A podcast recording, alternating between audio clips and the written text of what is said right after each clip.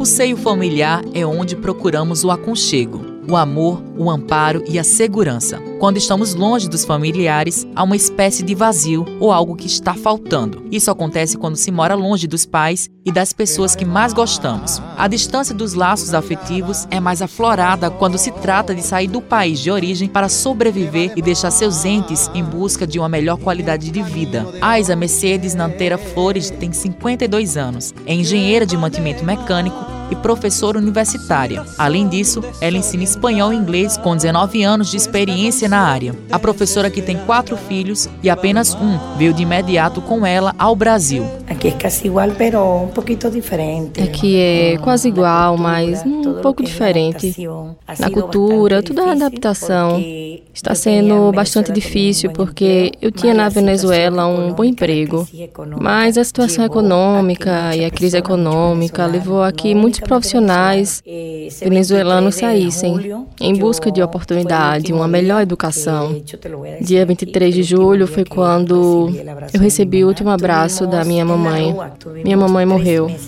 Estivemos na rua, estivemos três a quatro meses na rua, lutando, e eu trouxe todo o dinheiro que tinham dado para mim, do que chamaram de retiro e não dava para nada. E, e, eu dizia, Deus, o, o que passa aqui? Era algo completamente diferente. A Isa conta emocionada quando anunciou à mãe dela que viria ao Brasil. Mamãe, eu vou para o Brasil. Mamãe, eu vou para o Brasil. Ela me disse: Você vai morar no Brasil? Sim, eu vou para o Brasil. Mas se você está trabalhando. E eu disse, mas mãe, o dinheiro não dá, não tenho salário para manter a menina, não dá. Isso foi bastante duro, bastante forte. E, eu decidi vir para o Brasil. Aiza passou alguns meses em Boa Vista em seguida membros da ONU falaram que tinham dois estados que ela poderia ir, São Paulo e Paraíba a venezuelana optou por João Pessoa e, com poucos dias em solo paraibano, ela recebeu a trágica notícia da morte da sua mãe. De Boa Vista, de Boa Vista para aqui foram quatro horas de voo. Foi maravilhoso. As pessoas nos atenderam super bem, a OIM e a ONU. Nos atenderam super bem quando minha família me ligou e eu disse que eu tinha vindo para cá, para Paraíba, e que eu não podia sair do abrigo. Depois de quatro dias, eles me deram a notícia que minha mãe tinha morrido em Venezuela. Foi terrível. Você sabe, quando a gente sai com o trabalho, nós saímos com o trabalho. É, eu ia fazer uma entrevista numa empresa de peça de automóveis em Recife. Eu ia pronta, porque o que faltava era a documentação da minha filha. E me deram essa notícia, eu não pude ir. Tive quase três meses que foi duro, não queria ir para a rua. Minha mãe morreu dia 23 de dezembro e 16 de dezembro eu cheguei aqui, na Paraíba. Você pode imaginar? Apesar das incertezas que angustiam a venezuelana, Aiza se agarra com a fé e o otimismo em dias melhores. Deus, como eu faço para trazer minha família agora, se eu não tenho nada? Mas isso não vai me vencer. Começou a choradeira e essas coisas. E agora sim, consegui boas pessoas, a professora Sandra da Universidade Federal, a professora Andréia, a professora Mônica, espetaculares.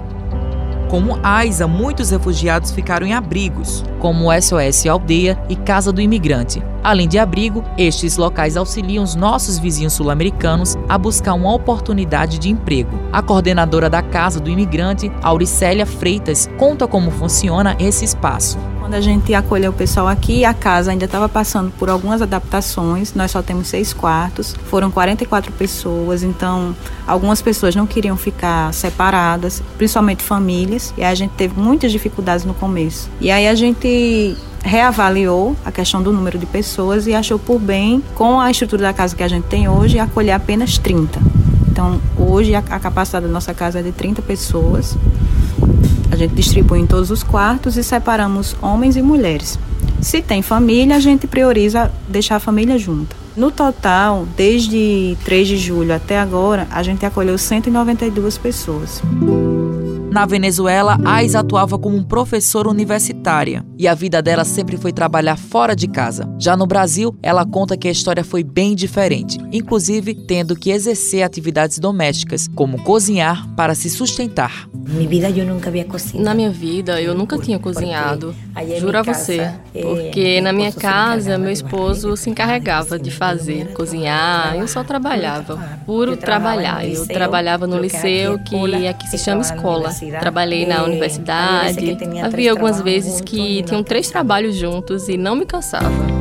Todo estímulo para superar as dificuldades de adaptação vinha do sonho de Aiza trazer seus outros três filhos para o Brasil. Aos poucos, ela foi juntando dinheiro para conseguir pagar o aluguel de uma casa com dois quartos, onde vivem nove pessoas, entre os filhos, nora e netos. Tratei de Tratei de economizar um dinheiro para conseguir um aluguel. Bom, eu fui levando as coisas pouco a pouco, comecei a vender bolos, tortas, rosquinhas, pastéis.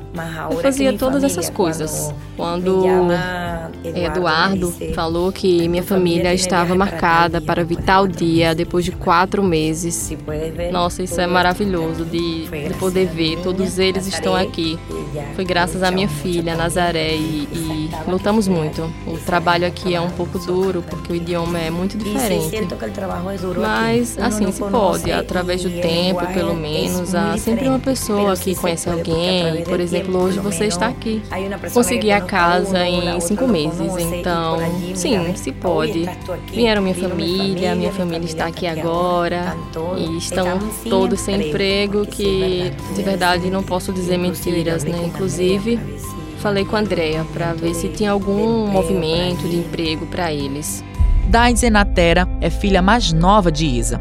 Com 16 anos, ela começou os estudos na Paraíba e leva cerca de 40 a 50 minutos para ir à escola a pé, pois a mãe não tem condições para pagar uma passagem de ônibus para a filha. Mas Daisy não desiste e se esforça para alcançar seus sonhos. Graças a Deus e graças às vendas, eles chegaram aqui com muita luta. As coisas que minha mãe vem conseguindo, tudo é, é, é um esforço, tudo é uma luta. Sair do meu país, deixar tudo para trás, porque deixamos tudo, tudo, mas está sendo uma luta muito grande. Deixamos muitas pessoas lá, deixamos muitas coisas. Porém, lá eles trabalhavam e não conseguiam nada. Chegamos aqui, minha mãe trabalha duro, trabalha ali, para aqui, ela consegue 50 reais, depois 30 reais reais e vai vendo o que consegue comprar. Com a ternura do amor de mãe, Aiza fala qual é o maior sonho dela e o que espera para o futuro. Um dos meus sonhos é vê-los, primeiro lugar de tudo, que eles trabalhem, porque se trabalham vão ser muito felizes com a sua família e depois vão me ajudar. Né? Se ela, que é minha filha mais nova e ela trabalha, vai ajudar também, porque é isso que ela quer. No final da nossa conversa, Aiza deixa uma mensagem para todos os brasileiros. Muitas vezes Muitas vezes nós nos equivocamos é, ao pensar que uma pessoa que vem de imigrante para aqui ou para outro estado do Brasil, ou independente para onde venha, que vem com atitudes más, com má formação, e não. É, eu sempre falo que eu tenho que conhecer uma pessoa para saber quem ela é. Não é por um que vamos pagar com, com todos. Para mim, eu acolhi bem o Brasil, eu tenho sido abraçada pelos paraibanos, é onde está minha família, onde meus netos chegaram, onde chegaram meus filhos. Pessoas boas para oferecer carinho. Hoje no meu telefone tenho mais números de pessoas brasileiras do que da Venezuela. No meu telefone há muitos números de pessoas brasileiras e eu digo para qualquer pessoa que as mãos. Histórias como a de Aiza, Becker, Isabel, Solange, Janelis estão espalhadas no Brasil afora. Pessoas que largaram tudo na Venezuela à procura de sobrevivência, paz, o grito de liberdade, dignidade, respeito e, além de tudo, uma oportunidade de poder recomeçar suas vidas a partir de um novo país. Com os trabalhos técnicos de Igor Nunes, colaboração do gerente de jornalismo Marcos Tomás, editora de texto Camila Alves. A série foi uma produção da EPC, Empresa Paraibana de Comunicação. Matheus Silomar para a Rádio Tabajara.